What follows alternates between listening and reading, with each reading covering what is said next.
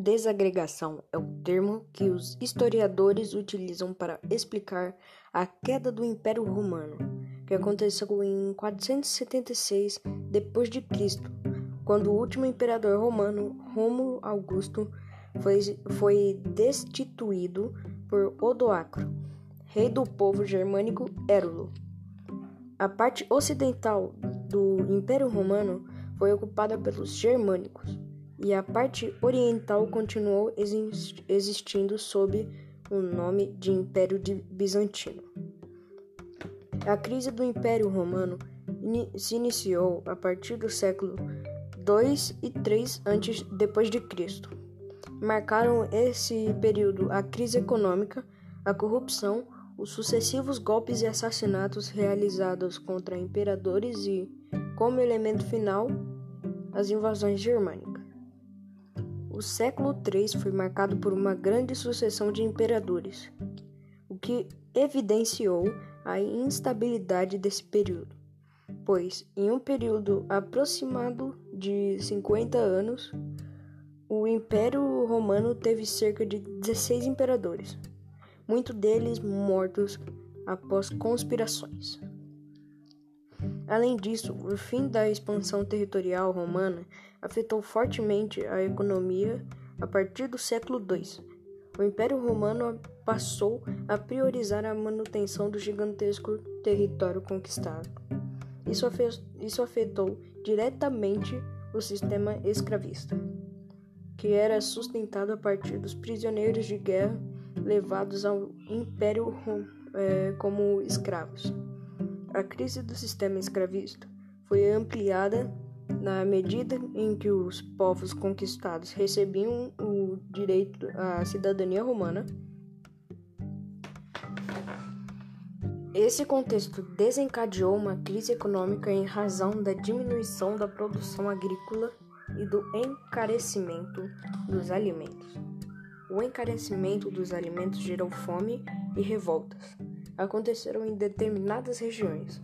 Além disso, essa crise econômica afetou diretamente a manutenção dos exércitos, localizados nos limes, as fronteiras do Império Romano.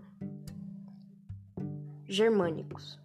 A crise econômica resultou na diminuição do contingente militar romano, e assim as fronteiras tornaram-se vulneráveis aos ataques estrangeiros. As fronteiras sempre foram ameaçadas por, por povos estrangeiros, mas a partir do século II essa ameaça acentuou-se e no século V tornou-se insustentável com o fluxo migratório dos germânicos. Os povos germânicos eram chamados de bárbaros pelos romanos por não compartilharem a mesma cultura e por não falarem latim. Eles habitavam regiões ao norte e leste das fronteiras do império, que eram chamadas de Germânias pelos romanos. Além disso, parte do, dos povos germânicos, em sua maioria pagãos, converteram-se ao cristianismo arianista, que havia sido condenado pela Igreja Católica como heresia.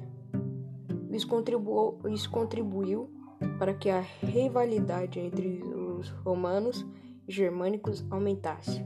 O arianismo era a, uma interpretação teológica do cristianismo que, do, do cristianismo que, negaz, que negava a divindade de Jesus Cristo.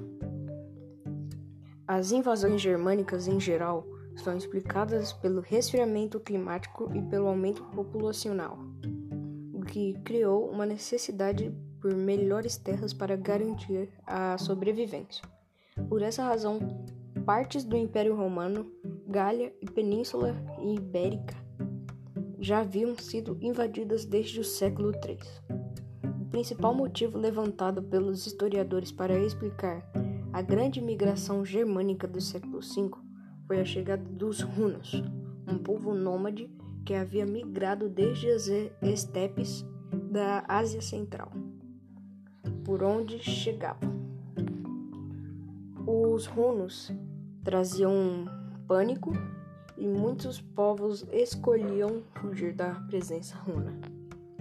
A chegada dos hunos causou a migração de dois povos para a, as terras ocidentais do Império Romano: ostrogodos e bur burgúndios.